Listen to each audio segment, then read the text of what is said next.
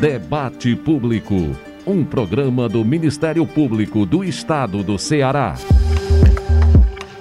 Olá! Começa agora mais um debate público. Obrigado pela companhia e audiência, seja na rádio, no site www.mpce.mp.br ou no Spotify. Eu sou Fabinho Mariano e trago as notícias de destaque da semana relacionadas ao trabalho de promotores e procuradores de justiça do Estado do Ceará. Confira então os destaques desta edição. Direito do consumidor. Em fiscalização conjunta, DECOM e Ministério da Agricultura apreendem 8 mil litros de azeite de oliva comercializados de forma irregular na região metropolitana de Fortaleza. Já no Cariri, o órgão trabalha para evitar aumentos abusivos de mensalidades escolares e orienta sobre as listas de materiais exigidos dos alunos. Promotoria de Justiça de Quixadá cobra atendimento humanizado e fim de violência obstétrica na rede municipal de saúde. MPCE investiga desperdício de imunizantes contra a Covid-19 e baixa cobertura vacinal em várias cidades. E na hora do debate de hoje, vamos falar sobre o papel das ouvidorias na busca pela melhor prestação de serviços públicos à população. Tudo isso e muito mais a partir de agora, aqui no programa. Debate Público.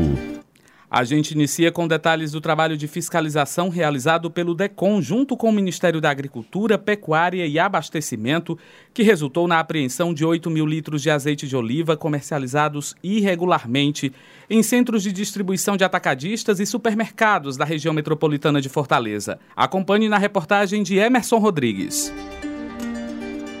A vendedora Caroline Saboia costuma utilizar frequentemente o azeite de oliva em suas refeições, por considerá-lo mais saudável do que o tão conhecido óleo de cozinha. Caroline confessa, no entanto, que ela e sua família não costumam prestar muita atenção no rótulo do azeite quando vão comprar o produto no supermercado apesar de considerar essa prática importante. Normalmente a gente olha a validade, está na validade, não está ok, mas a gente não vê, né, não faz a leitura desse rótulo total. E é de extrema importância, porque você tem que saber os ingredientes, você, você tem que saber se aquilo condiz com a sua dieta, ou então com os itens que você precisa consumir. Assim como Caroline, muitos brasileiros acabam não observando alguns detalhes importantíssimos na rotulagem de produtos, como o azeite de oliva, por exemplo. O professor do Departamento de Engenharia de Alimentos da Universidade Federal do Ceará, Rafael Zambelli, que é especialista em avaliação da qualidade de produtos alimentícios, destaca a necessidade dos consumidores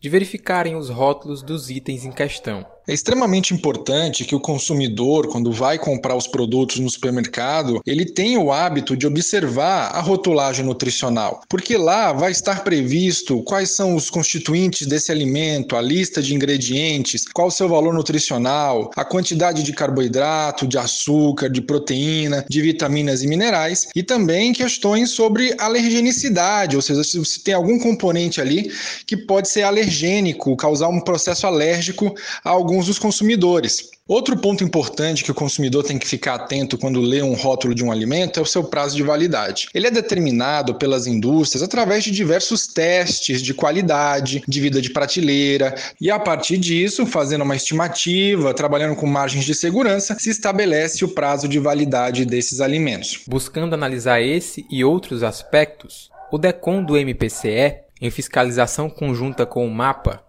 Ministério da Agricultura, Pecuária e Abastecimento fiscalizou entre os dias 3 e 5 de novembro cerca de 50 estabelecimentos com a finalidade de analisar a regularidade de aproximadamente 70 marcas de azeite de oliva. Na fiscalização, foram apreendidos de forma cautelar 8 mil litros do produto, que serão analisados em laboratórios federais do MAPA para verificação de conformidade. O diretor de fiscalização do DECOM, Pedro Ian Sarmento, explica o que motivou a realização da operação conjunta e dá mais detalhes do que foi observado durante a fiscalização. Essa fiscalização deu-se em decorrência de ofício emitido pelo MAPA, no qual nos relatou que havia comercialização irregular de azeite de oliva. No caso, tais produtos estavam sendo comercializados sem o registro adequado e com suspeita de serem adulterados. Foi observado durante o ato fiscalizatório que realmente essas marcas que estavam sendo comercializadas não apresentavam a regularidade devida. Então foram apreendidos essas marcas e determinada a suspensão da comercialização desses produtos até posterior análise dos órgãos técnicos. Caso o laudo do mapa ateste fraude, os varejistas poderão ser multados em até 3 milhões de unidades fiscais de referência do estado do Ceará, o que dá aproximadamente 14 milhões de reais.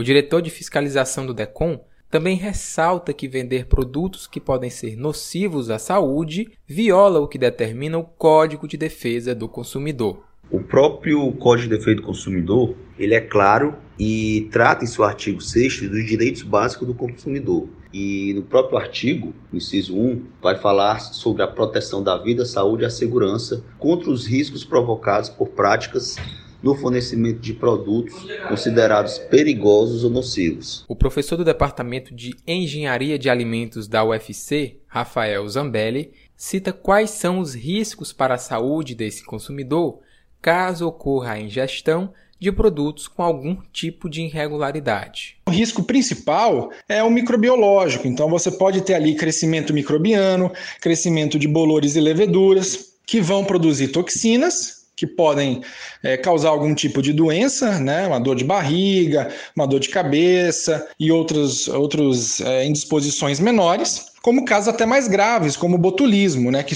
que dá internação nas pessoas. As empresas notificadas pelo DECOM durante a operação têm até 10 dias para a apresentação da defesa. A população, é importante ressaltar, pode entrar em contato com o DECOM para enviar denúncias através do e-mail decomce mpce.mp.br ou dos números de WhatsApp com DDD 85 98685 6748 e 98960 3623. O atendimento ocorre de segunda a sexta, das 8 da manhã às 5 horas da tarde. Na região do Cariri, mais precisamente na cidade do Crato, o foco do DECOM tem sido os estabelecimentos particulares de educação. O órgão do Ministério Público do Estado do Ceará expediu uma série de recomendações e requisições a colégios dos ensinos infantil, fundamental e médio para orientar e também fiscalizar as instituições no que se refere à apresentação da documentação básica e da lista de material escolar exigida para o ano letivo de 2022 acompanhando ainda riscos de aumentos abusivos nas mensalidades. A repórter Lívia Priscila traz outras informações. Patrícia Moura tem dois filhos em idade escolar matriculados em colégio particular. Como consumidora, ela está atenta para garantir que os direitos dela sejam respeitados. Sempre busquei a defesa dos direitos do consumidor é, diretamente com a escola e durante esse período só tive o um único problema com a questão da exigência de um item escolar, do material escolar, mas que foi resolvido em, somente a nível de escola. No caso de Patrícia, a situação foi resolvida com o colégio. Porém, o DECOM, órgão do MPCE, está atento e também recebe denúncias de consumidores cujos direitos foram violados e que não tenham conseguido solucionar direto com as escolas. Além disso, o DECOM dá orientações para que as empresas saibam o que diz a lei, como foi feito no município do Crato, na região do Cariri. A unidade descentralizada do DECOM fez uma série de recomendações e requisições para as instituições de ensino particulares. O objetivo é orientar e fiscalizar essas empresas no que se refere à documentação básica e à lista de material escolar exigida para o ano letivo de 2022. O MPC acompanha riscos de aumentos abusivos nas mensalidades, entre outros aspectos de proteção aos consumidores. O promotor de justiça Tiago Marques Vieira dá mais detalhes. As recomendações e requisições expedidas pelo DECON do Crato às instituições de ensino privado do município são no sentido de orientar, mas também de cobrar o cumprimento desses direitos. em especial atenção à questão do próprio reajuste da mensalidade escolar, para que não seja abusivo, a lista de materiais para que exija somente os itens é, permitidos por lei, além de acompanhar a formalização do contrato, entre outras questões. Por isso, no último dia 5 de novembro, o Deconcrato realizou uma audiência com representantes e dirigentes da rede particular de ensino, para orientar e explicar os principais detalhes dos documentos. Desde 2015, o MPCE vem acompanhando, através de procedimento administrativo, as listas de material escolar exigidas pela rede educacional privada do Crato. Por causa desse trabalho, já foram aplicadas multas administrativas, o que reforça a continuidade da fiscalização e da orientação dos estabelecimentos educacionais. É importante observar que as escolas, elas se vierem a descumprir alguma das medidas, seja praticando ou mantendo cláusulas abusivas em seus contratos, insistindo em exigir itens na lista de material escolar que são proibidos por lei, entre outras infrações é, ao consumidor poderão vir a ser penalizadas. Essas penalidades podem vir de multa até a própria interdição do estabelecimento. A interdição ela só vai ser realizada realmente em último caso, justamente porque estamos diante de uma prestação de serviço essencial, que é o serviço educacional. Para denunciar ilegalidades, a população do Crato pode entrar em contato com o DECOM pelos telefones DDD 88 3523 8375 e DDD 85 98563 2880. Outra opção é fazer a denúncia no prédio das Promotorias de Justiça na Avenida Perimetral, número 1300, bairro Santa Luzia. Denúncias variadas em todos os municípios cearenses podem ser enviadas para a ouvidoria do MPCE através do e-mail ouvidoria@mpce.mp.br. E daqui a pouco no programa tem a hora do debate. Hoje vamos falar sobre a atuação da ouvidoria do Ministério Público do Estado do Ceará e dos projetos desenvolvidos por ela. Aqui no estúdio estão dois convidados: promotor de justiça Luciano Tonê e a Procuradora de Justiça e Ouvidora-Geral do MPCE, Isabel Porto. Doutora Isabel, a ouvidoria tem várias novidades para nós, nós vamos divulgá-las para os nossos ouvintes, né? Que novidades a gente pode adiantar? Olá, pessoal, um prazer muito grande estar aqui conversando com todos, né? E, na verdade, esse ano nós temos né, alguns projetos que já começamos a implementar e nós estaremos, né, já colocamos a questão da ouvidoria nos municípios de todo o estado do Ceará, um projeto que já foi lançado, que nós fizemos assim um diagnóstico em relação a esses municípios, que daqui a pouco o Luciano pode falar, e nós estamos aqui para lançar no dia 18 a ouvidoria das mulheres, né, que já é em decorrência da ouvidoria constante do Conselho Nacional do Ministério Público. São dois grandes projetos então que a gente vai aprofundar em instantes aqui na hora do debate. Vamos incluir o doutor Luciano nessa nossa conversa. Doutor Luciano, o papel do ouvidor é essencial, né, para que as políticas públicas possam ser aprimoradas constantemente. Seja bem-vindo também ao debate público. Olá, olá a todos. Sim, o papel do ouvidor é importantíssimo, porque ele faz essa intermediação entre os órgãos e a população, os cidadãos. E aí se consegue desenvolver melhor as políticas públicas, melhora o atendimento, melhora é, a efetividade de todos os programas sociais, políticas públicas como saúde, educação, entre outras. Essa conversa sobre a ouvidoria continua daqui a pouco, na hora do debate, com os nossos dois convidados. Obrigado a ambos pela presença. Antes, eu quero repassar os canais de comunicação para você que nos ouve interagir com a gente. Adicione o nosso WhatsApp na sua lista de contatos. DDD 85 99997 9431. Mande mensagem, grave áudios, mas lembre-se de se identificar. Diga seu nome e a cidade de onde está falando. Salva aí. DDD 85 99997 9431. É possível se comunicar conosco também por e-mail no imprensa@mpce.mp.br. Fácil, né? imprensa@mpce.mp.br. E claro, nós também estamos nas redes sociais, no Instagram e no Twitter. Siga arroba MPCE, underline oficial. Pegou? Arroba MPCE, underline oficial.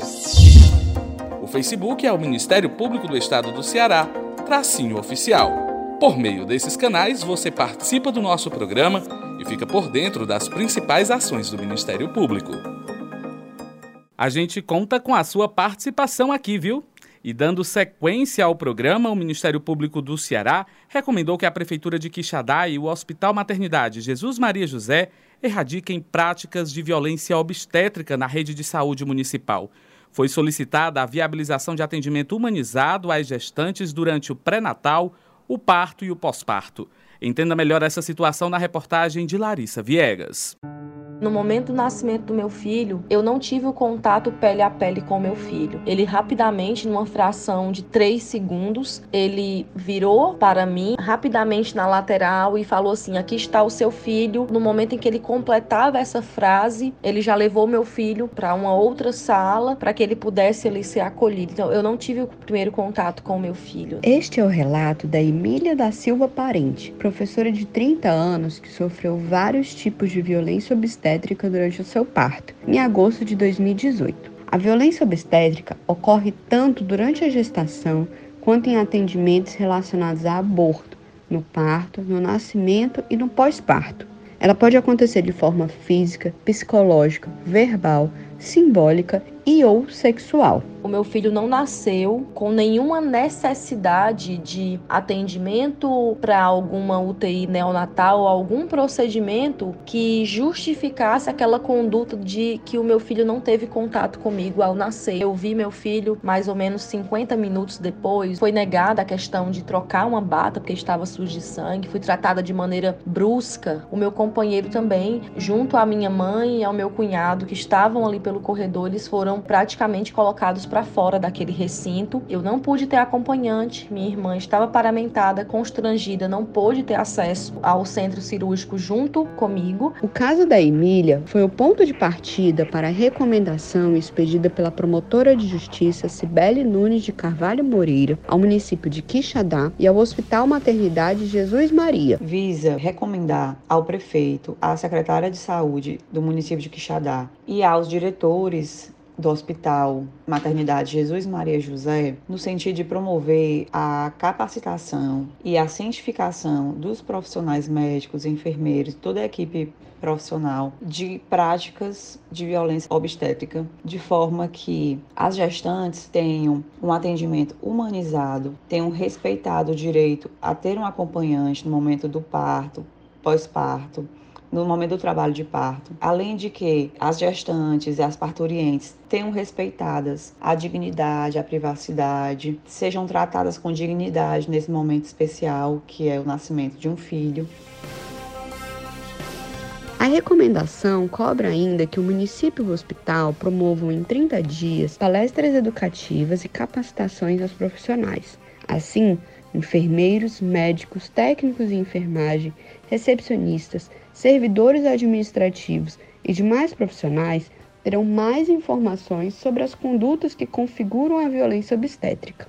A população também deve ter acesso a materiais informativos sobre o conceito de violência obstétrica e os direitos assegurados às gestantes. Para Emília, a professora que enfrentou uma violência obstétrica, sua denúncia foi motivada pela ideia de poder ajudar outras mulheres e impedir que elas passem pela mesma situação que a própria vivenciou. Eu denunciei primeiramente porque imagino que possa ser uma prática culturalmente normalizada na sociedade. Se eu passei por isso, a minha denúncia poderia impedir tais danos a outras gestantes que pudessem também ou que necessitassem daquele serviço. Os direitos das gestantes são assegurados por lei. Se você passou por algum tipo de violência obstétrica ou conhece alguém que foi vítima desse tipo de violência, denuncie a Promotoria de Justiça do seu município ou procure a Ouvidoria Geral do MPCE pelo telefone 127 acessando o site www.mpce.mp.br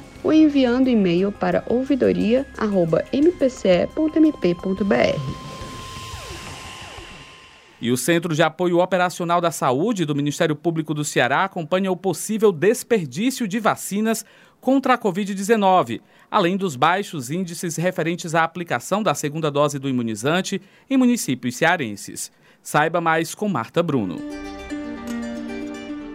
Até o dia 8 de novembro, 16 municípios oficiaram à Secretaria da Saúde do Estado, a CESA, perdas de imunizantes. Mais de 14 mil doses deixaram de ser aplicadas na população devido a problemas no acondicionamento nos municípios. O promotor de justiça Enéas Romero de Vasconcelos, coordenador do CAL Saúde, explica a gravidade da situação. No momento em que surge uma nova onda na Europa, com países com alta taxa de vacinação, reportando um número muito grande, até recorde de casos. É muito importante que as vacinas, tanto a primeira como a segunda, como a terceira dose, cheguem logo à população do estado do Ceará todo. Infelizmente, alguns municípios estão muito atrasados na vacinação da segunda dose, alguns com apenas 30, 40% de cobertura vacinal da segunda dose. Além desse sério problema, existe outro problema muito grave, que é o problema de vacinas sendo desperdiçadas. O Ministério Público está acompanhando e vai investigar e adotar as devidas providências, porque é essencial que a vacina chegue o quanto antes a toda a população. Entre os 16 municípios que reportaram a perda de 14.627 doses de vacina à CESA, cinco cidades são responsáveis juntas pela perda de mais de 12.200 doses de vacina, especialmente do laboratório Pfizer. São os municípios de Crato, Pacajus, Aquiraz, Barreira e Pindoretama. O primeiro na lista de desperdício foi Crato, onde 5.322 doses pereceram. Também compõe a lista de desperdício de vacinas as cidades de Icó, Oroz, Hidrolândia, Jijoca de Jericoacoara, Porteiras e Palmirim. Esses perderam cada um entre 600 e 150 doses. Os municípios que registraram menos perdas foram Potengi, Monsenhor Tabosa, Varjota, Farias Brito e Potiretama, com perdas de 100 a 30 doses de vacina cada um. A baixa cobertura vacinal em alguns municípios cearenses também será alvo de investigação do Ministério Público. Em Capistrano, por exemplo, do total de doses enviadas para a cidade, somente 39% foram de fato aplicadas. Em Aracoiaba, Tianguá e Taitinga, a aplicação não passou de 50%. Os municípios que receberem recomendações das promotorias de justiça correspondentes terão de adotar uma série de providências para preservar de maneira adequada os imunizantes, simplificar o processo de vacinação e fazer controle rigoroso de estoque e armazenamento. O professor Edson Holanda, do Departamento de Patologia e Medicina Legal da UFC, informa em que condições os imunizantes devem ser acondicionados. As vacinas elas precisam de um armazenamento é, cuidadoso. Isso o SUS já oferece na nossa rede de frios que nós temos Brasil afora. O fato é que a vacina da Pfizer, ela realmente é uma vacina que precisa de cuidados especiais, de uma rede de frios para armazenamento por longo período com freezer menos 90 graus. Ela, depois de aberta, né, ela pode ficar até duas horas somente a 30 graus. Isso provavelmente pode ter afetado o melhor aproveitamento dessas vacinas. As vacinas da AstraZeneca e da Coronavac, que são as outras duas é, mais utilizadas, elas já utilizam a rede de frio tradicional, não teria mais grandes problemas quanto a isso. O professor lembra ainda que a qualidade da vacina é fundamental para o controle da pandemia e da proteção individual e coletiva. As vacinas elas precisam estar dentro desses prazos para que ela tenha o efeito esperado. É muito mais importante descartar caso esse é, segmento em relação à temperatura não esteja correto, do que aplicar essas vacinas que podem perder sim a sua qualidade e, obviamente, afetar a cobertura vacinal tão necessária nesse momento. E o Procurador-Geral de Justiça, Manuel Pinheiro, instaurou notícia de fato para apurar descumprimento dos decretos que estabelecem medidas para o enfrentamento à Covid-19 pela organização do quarto Festival de Gastronomia e Cultura de Aracati, realizado no último fim de semana. O despacho foi publicado após a veiculação de fotos e vídeos de shows de sexta e sábado passado nas redes sociais. As imagens mostram uma grande aglomeração de pessoas sem distanciamento social e muitas sem máscaras. De acordo com o documento, o prefeito municipal e a vigilância sanitária têm o prazo de cinco dias para prestar esclarecimentos ao Ministério Público sobre o caso. A primeira Promotoria de Justiça de Defesa do Idoso e da Pessoa com Deficiência de Fortaleza divulgou o balanço das inspeções realizadas nas instituições de longa permanência para idosos da capital em 2021 e anunciou detalhes das ações que solicitam ao Poder Judiciário a interdição de quatro desses espaços, devido a irregularidades na prestação do serviço. Ouça o que diz o promotor de justiça Alexandre Alcântara sobre o assunto. Nesse trabalho de inspeção, nós observamos de forma resumida os aspectos legais de cada instituição, com a respectiva documentação necessária que cada um deve possuir, como alvará de funcionamento, alvará sanitário, a certificação de conformidade do Corpo de Bombeiros e a inscrição no Conselho Municipal dos Direitos da Pessoa Idosa. Nós analisamos o aspecto estrutural da estrutura do imóvel, verificamos a situação geral dos idosos residentes, sob aspectos de saúde, assistência ou não dos familiares. E por fim, nós verificamos a questão da equipe técnica. Tomamos a iniciativa de pedir a interdição de quatro dessas instituições, porque infelizmente, né, apesar de todas as possibilidades que foram dadas, foi assinado em termos de ajustamento de conduta para que essas instituições se adequassem, foi dado prazo. Infelizmente, não houve essa adequação e nós resolvemos pedir ao Judiciário a interdição dessas quatro, analisando esse conjunto, ressaltando que o interesse do Ministério Público não é efetivamente chegar a essa conclusão. Infelizmente, nós temos que chegar, né, por conta de que não há outra possibilidade, mas o objetivo maior do Ministério Público é trazer segurança, qualidade de vida para pessoas que precisam morar nesses residenciais coletivos. Acabamos de ouvir o promotor de justiça Alexandre Alcântara, a quem a gente agradece pela participação. Ele falou sobre irregularidades verificadas no funcionamento de instituições de longa permanência para idosos em Fortaleza. E chegou a hora do programa em que a gente aprofunda um tema de interesse social. É hora do debate.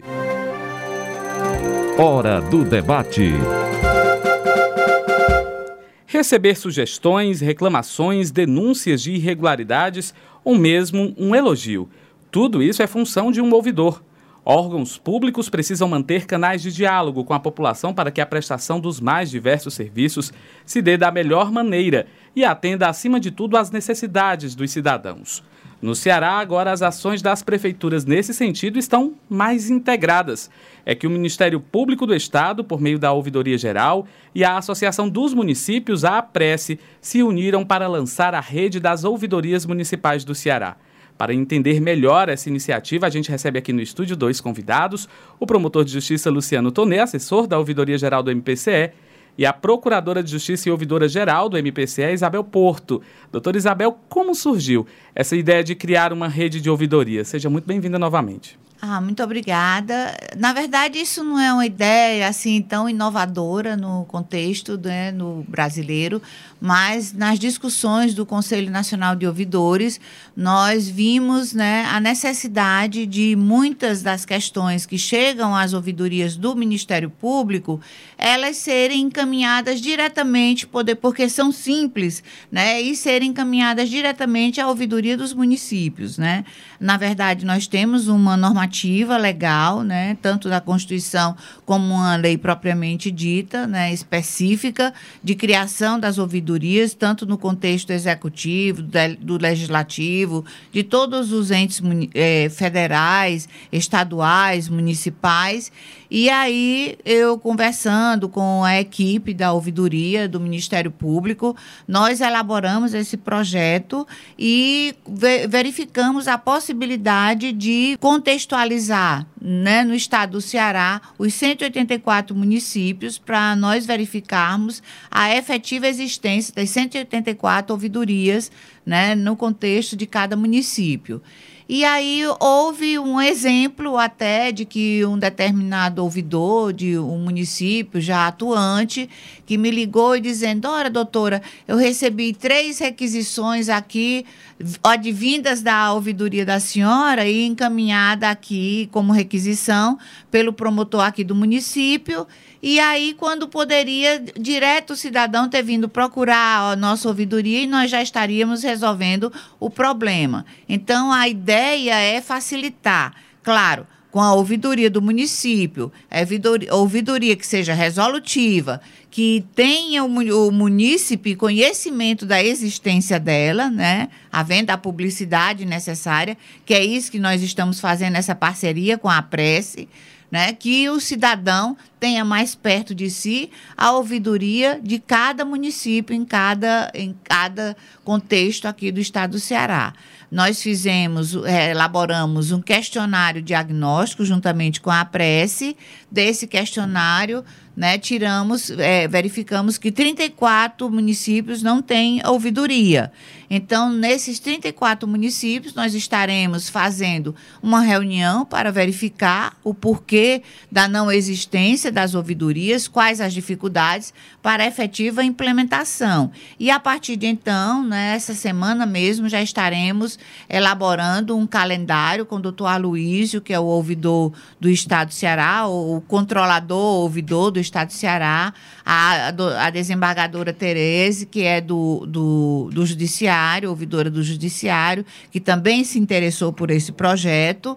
Né, nós estaremos elaborando um calendário de conversa com os municípios a partir do grande porte, do município de, de médio porte, de pequeno porte e, em particular, esses municípios, esses 34 municípios que nós constatamos a não existência de ouvidorias. Incluindo também o doutor Luciano nessa nossa conversa, para que fosse implantada essa rede, teve que ter, ser feito todo um estudo, um diagnóstico, né? A doutora Isabel já adiantou para a gente que 34 municípios não têm ouvidorias. Que outros detalhes a pesquisa que foi feita chegou? Como a doutora Isabel colocou, é, tanto pela Constituição Federal quanto, quanto por uma lei federal, a Lei 13.460 de 2017, ela determinava que os municípios tivessem as suas ouvidorias, justamente para que o cidadão tivesse um canal de encaminhamento das suas manifestações, quer sejam denúncias, reclamações, críticas, sugestões ao Poder Executivo, nesse primeiro momento,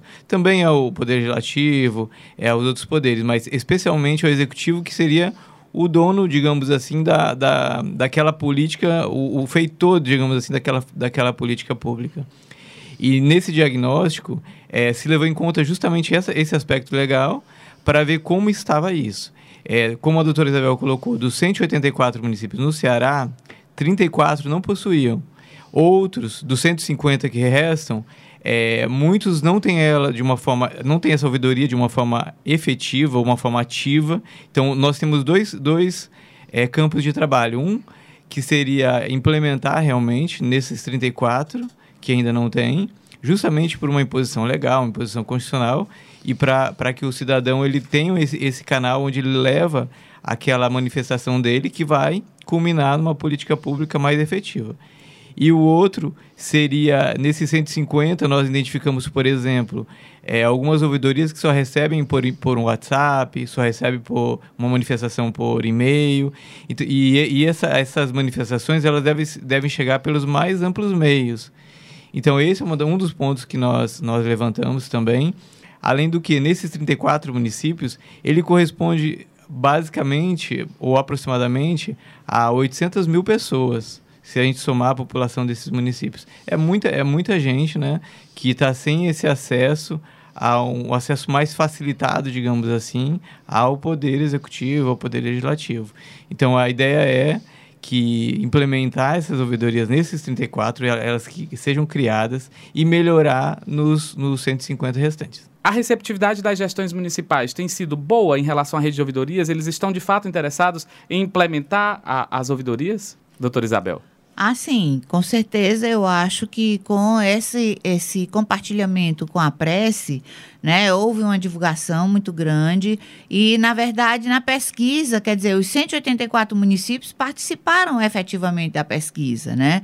Não vou dizer que foi uma coisa tão fácil. Se não fosse, né, a ajuda da a prece, evidentemente que nós teríamos uma maior dificuldade, mas na verdade, os 184 municípios, 100% dos municípios aqui do nosso estado responderam à pesquisa e aquilo que nós temos e nós estamos colocando essa questão né, da ouvidoria, não apenas da obrigatoriedade da lei, porque em alguns, em alguns ministérios públicos né, a preferência foi por fazer recomendação né, o Ministério Público fazer a recomendação para a implantação e instalação das ouvidorias.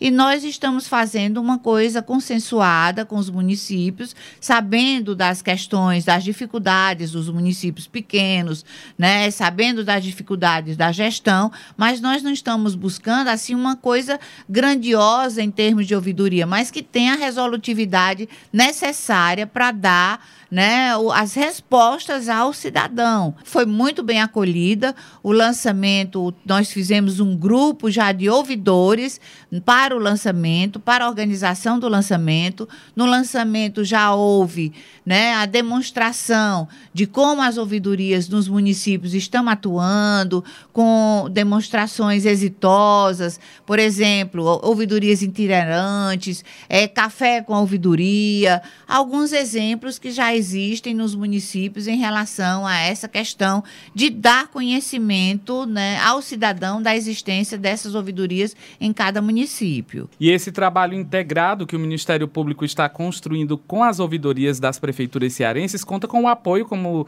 os nossos convidados já citaram, da Associação dos Municípios. Nós temos o depoimento da Euderiza Queiroz, que é coordenadora da Escola de Gestão Pública Municipal da APRESE.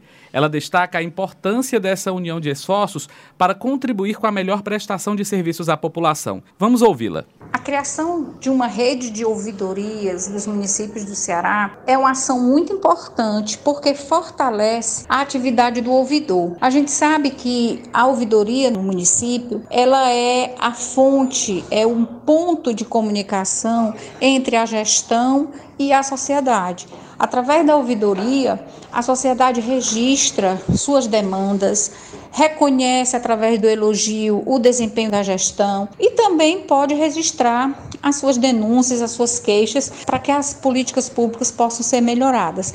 Além do que, elas funcionam como uma excelente ferramenta de gestão. O gestor pode gerenciar as informações que tramitam, que chegam até a ouvidoria e dali estabelecer novas metas e adequar o seu plano de governo, a sua é, gestão para melhor atender a sociedade. Além de fortalecer a ouvidoria municipal, também vai retirar do dia a dia do cidadão essa busca indiscriminada para denunciar ou apresentar suas demandas ao Ministério Público diretamente. Essa comunicação direta com o Ministério Público muitas vezes tira do município a oportunidade de ele mesmo ouvir e atender suas demandas. Então essa parceria foi muito importante, é um trabalho muito profícuo que nós estamos fazendo. O projeto cresceu muito com essa parceria e mostra, inclusive, essa abertura que o município está tendo em é, poder é, dialogar com o Ministério Público no sentido de se capacitar, de crescer, de se fortalecer na prestação de serviço aos munícipes. Nós acabamos de ouvir e agradecemos a participação aqui no programa da Euderiza Queiroz, coordenadora da Escola de Gestão Pública Municipal da APRESE, a Associação dos Municípios do Ceará. Doutor Luciano Tonê, contextualizando aí já dentro também da fala da Euderiza, é, qual o impacto da rede de ouvidorias na vida da população? Com relação ao que o, o cidadão ganha, ele tem uma forma mais desburocratizada, digamos, de chegar ao seu gestor, né, o gestor municipal quer seja em, em alguma das secretarias, quer seja no nível de, de prefeito municipal mesmo. Por isso que essa parceria com a Prece é tão importante, porque ela mostra, ela sensibiliza aos municípios o quanto é, uma demanda pode ser resolvida de uma forma célere, uma demanda muitas vezes que não teria muito problema, não teria, poderia ser resolvida de uma forma rápida e às vezes não é resolvida porque não se tem aquele contato entre o usuário do serviço, por exemplo, o cidadão, e o, e o gestor. Nós temos aí, por exemplo, diversos exemplos. É, limpeza pública, né? É, terrenos baldios sujos, é, mato, tudo isso que, que geraria, por exemplo, uma reclamação no Ministério Público, as pessoas poderiam procurar o promotor porque entendem que aquilo gera um prejuízo, um, um, um, um risco muito grande. Ele, ele, pela ouvidoria, ele vai lá, ele leva para o executivo, o executivo vai tomar as providências devidas no, no tempo mais, mais exíguo possível, no tempo mais rápido possível. E o cidadão fica satisfeito. Né? E, e o gestor consegue desempenhar melhor o seu trabalho, consegue também mapear quais são as necessidades, quais são as políticas mais urgentes naquele município e não atua simplesmente demandado. Né? É, ele, ele consegue fazer toda essa todo esse esse mapeamento, digamos assim, do, do que é necessário. Então, todo mundo ganha. É, o gestor também, de uma certa forma, ele vai ter, ele vai ter mais, maior margem para até mesmo explicar para o cidadão que determinada, determinado serviço vai ocorrer em determinado momento. Porque às vezes o cidadão quer também que o serviço ocorra e, e, existe uma prioridade ali que ele tem que ser, tem que ser respeitada. Então são, são diversos. Esse canal, essa comunicação é muito importante para o gestor, para o cidadão e o Ministério Público nesse, nesse papel das ouvidorias e nessa rede, ele procura fazer realmente um agente transformador né, dessa, dessas políticas municipais, não só mesmo não só fiscalizador ou mesmo é, exigindo é, o, que deve, o que deve ser cumprido é, pelos gestores municipais, mas fazendo essa ponte, digamos assim, né, é, intermediando esse contato entre gestão e cidadão. Doutor Luciano, digamos então que o cidadão já procurou a ouvidoria da cidade dele, infelizmente a demanda é, acabou por algum motivo não sendo resolvida, e é aí o caminho seria o Ministério Público. Como é que ele faz para acionar o Ministério Público? Qual é o, o trajeto que ele, que ele precisa percorrer? Pronto. É, a questão das ouvidorias municipais é justamente nesse sentido de facilitar. Mas o Ministério Público da própria comarca, daquele, daquela cidade, da cidade daquele cidadão, ele vai ouvir, ele é ouvidor natural né, desse, de, dessas pessoas que moram ali, que têm contato direto com aquele problema. E ainda assim, se o cidadão preferir, isso não é, não é, exclu, não é excludente, ele pode escolher qualquer um dos meios. Ele pode acessar o site da ouvidoria, da ouvidoria Geral do Ministério Público.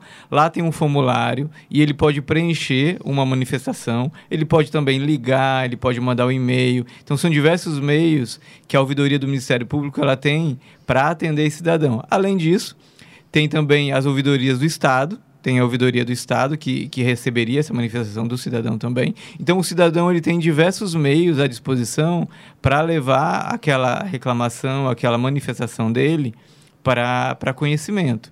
E o, e o promotor, e aí o Ministério Público, nós vamos encaminhar para o promotor da cidade para ele abrir um procedimento, para ele verificar o que é que está acontecendo ali, né? Com aquele problema que o cidadão traz. O senhor poderia citar para a gente alguns telefones que as pessoas possam acionar o Ministério Público? Tem o 127, né? Um do, dos números do, da ouvidoria, funciona pelo 127. Sim, nós temos no site da ouvidoria do Ministério Público, nós temos lá todos os canais. Tem o site, tem o telefone, tem o e-mail. O e-mail é ouvidoria@mpce.mp.br. O telefone é o 127 e e o formulário eletrônico. E a pessoa pode acionar pelos meios digitais, hoje tudo mais fácil. O grau de resolutividade, doutor Isabel, é possível é, mensurar como é que é dado o encaminhamento pelo Ministério Público e aí aquela demanda, ela chega a uma solução? Sim, né? Nós encaminhamos aquilo que chega, nós encaminhamos ao promotor da execução, né? Seja ele aqui em Fortaleza, seja ele do interior do estado, e aí cabe a ele verificar, né? Aquela, aquela, aquele problema e fazer os seus encaminhamentos, né?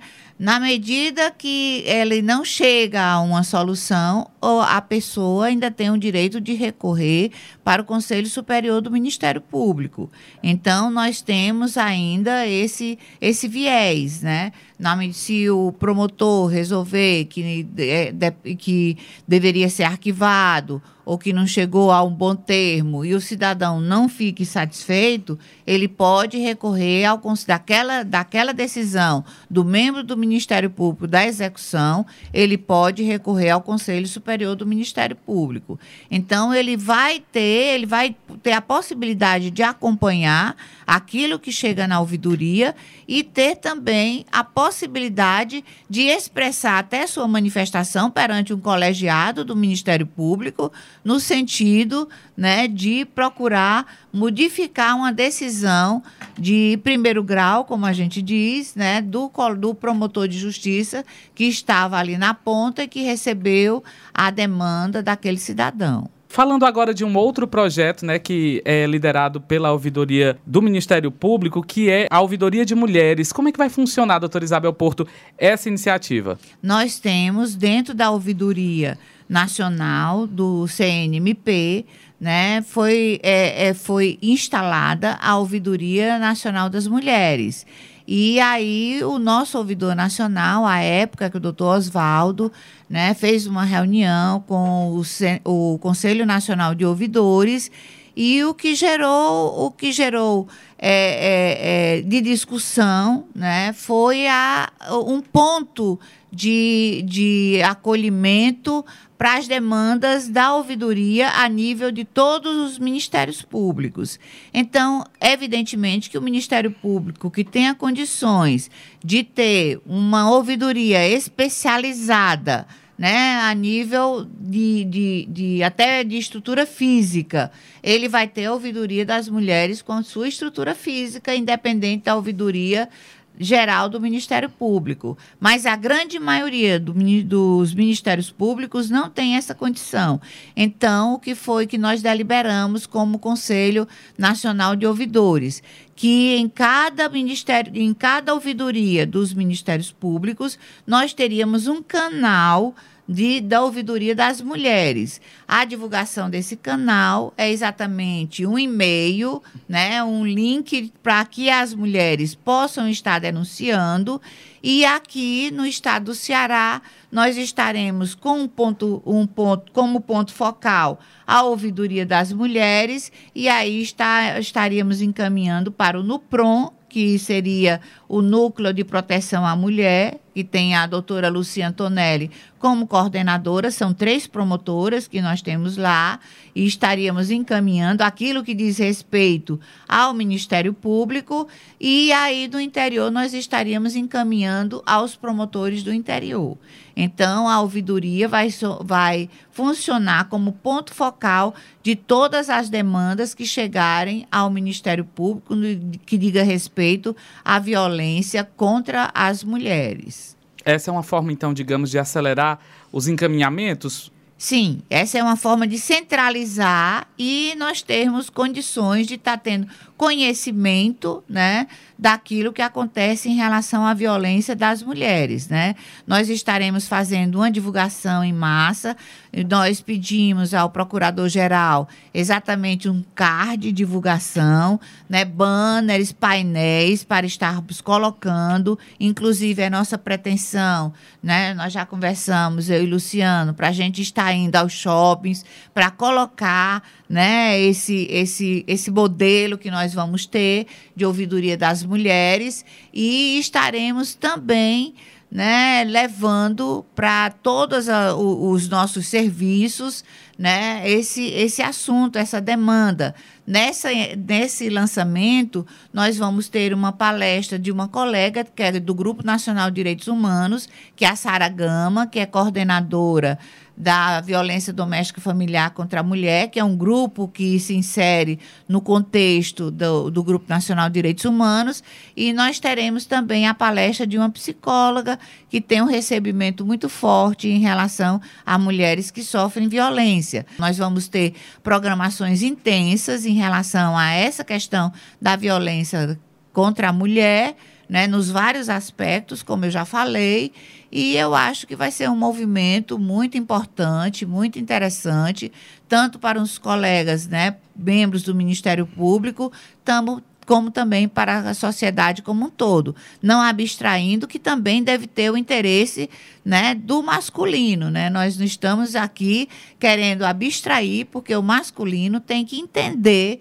que a mulher não é de sua propriedade, né? Então as coisas não podem funcionar com essa violência tão grande como tem funcionado ultimamente. É verdade. O tempo do debate público ele está bem perto do fim. A conversa está boa, mas eu gostaria de abrir espaço para as nossas considerações finais. É, que mensagem, doutor Luciano Tonel, eu gostaria de deixar em relação a esse trabalho da ouvidoria que vem sendo executado e o que ainda vem pela frente? Inicialmente, pedir sempre a colaboração da, da sociedade, é ela que faz com que a ouvidoria aconteça, tanto nas manifestações quanto nas devoluções, sabendo realmente como, como que ela está recebendo aquela, aquela resposta, aquilo que ela precisava. Segundo, em relação à ouvidoria das mulheres, aproveitando, né, o, o é o que, o, uma das coisas muito importantes quando a gente trata disso é a gente quebrar essa escalada de violência. Então, por isso que é tão importante esse canal mais especializado dentro da própria ouvidoria. Até para proteger todos que estão envolvidos nessa... nessa as, as, crianças, muitas vezes, que estão envolvidas ali, os filhos, o próprio marido, para que ele não, de repente, não, não se... ou o companheiro, para que ele não entre num, num, numa, numa, numa violência que ele vai, ter, vai sofrer as consequências depois por conta disso. A própria mulher para que ela seja realmente protegida e reconhecida nos seus direitos. E isso, quando a gente fala, a gente não fala só num contexto familiar, mas em todo o contexto. É, nós, nós, por exemplo, no contexto das escolas, a gente tem recebido, por exemplo, algumas manifestações em que namorados já estão com, esse, com essas questões de violência. Então, veja, se namorados já estão nesse contexto, imagina se de repente essa relação ela se concretizar numa união estável, num casamento. Então tem que se realmente quebrar esse ciclo, essa escalada de violência e a especialização é importante por conta disso. Em relação às ouvidorias municipais, foi como é, muito bem colocado pela doutora Isabel aqui, a gente também complementou, e sempre contar com o papel da população no sentido de, da, das evoluções do que está bom e do que não está. Doutor Isabel Porto, aproveitar suas considerações finais, inclusive, para reforçar esse evento que vai ter essa semana. É aberto ao público, as pessoas podem participar? É, o evento será no dia 18, ele é aberto ao público, é pelo YouTube, né? E aí eu conclamo que todos né, participem, evidentemente, até para ter o conhecimento do que essas colegas, essas pessoas que vão apresentar esses dois esses dois debates, esses dois momentos de debate que, que, que vão ser serem discutidos, né, acompanhem e vejam né, aquilo que pode ser construído. Né? Nós tivemos agora, na pandemia, né, um volume muito grande de pessoas que procuraram a ouvidoria é, por conta da questão de transtorno mental. Então, quer dizer, a questão da depressão, a questão da, do, do problema da, da do problema, né, que aflige a atenção psicossocial, ela foi muito volumosa em relação àquilo que diz respeito, né, dentro desse contexto de confinamento e as agressividades também elas aumentaram, né? Então é importante que a gente acompanhe, porque a partir daí nós estaremos, né, trazendo pessoas para estarem discutindo todas essas questões, né? Então, é, é de suma importância. Nós temos o e-mail, que é ouvidoria das mulheres, arroba mpce.mp.br, e aí, a partir daí, nós estaremos também na tentativa de estar modificando o formulário para deixar um formulário mais adequado às questões né, relativas à mulher, mas nós estamos a, a, é, atendendo presencialmente na ouvidoria geral do Ministério Público já essa população. Só para reforçar, o lançamento da ouvidoria das mulheres do MPCE na quinta-feira, dia 18, às 9 horas da manhã, pelo canal do Ministério Público no YouTube. Doutor Isabel, doutor Luciano, muito obrigado pela presença. Nós conversamos hoje aqui no debate público com o promotor de justiça Luciano Tonê e com a procuradora de justiça e ouvidora geral do Ministério Público do Estado, Isabel Porto. Obrigado pela participação e até uma próxima oportunidade. Nós é que agradecemos. Obrigado. Muito obrigada. A gente encerra por aqui, só lembrando que você pode ouvir todos os nossos conteúdos já produzidos, inclusive este, no Spotify do Debate Público, no site www.mpce.mp.br. Muito obrigado pela companhia e até a próxima edição. Tchau, tchau. Debate Público, um programa do Ministério Público do Estado do Ceará, em parceria com a Rádio Universitária FM, Fundação Cearense de Pesquisa e Cultura e Universidade Federal do Ceará.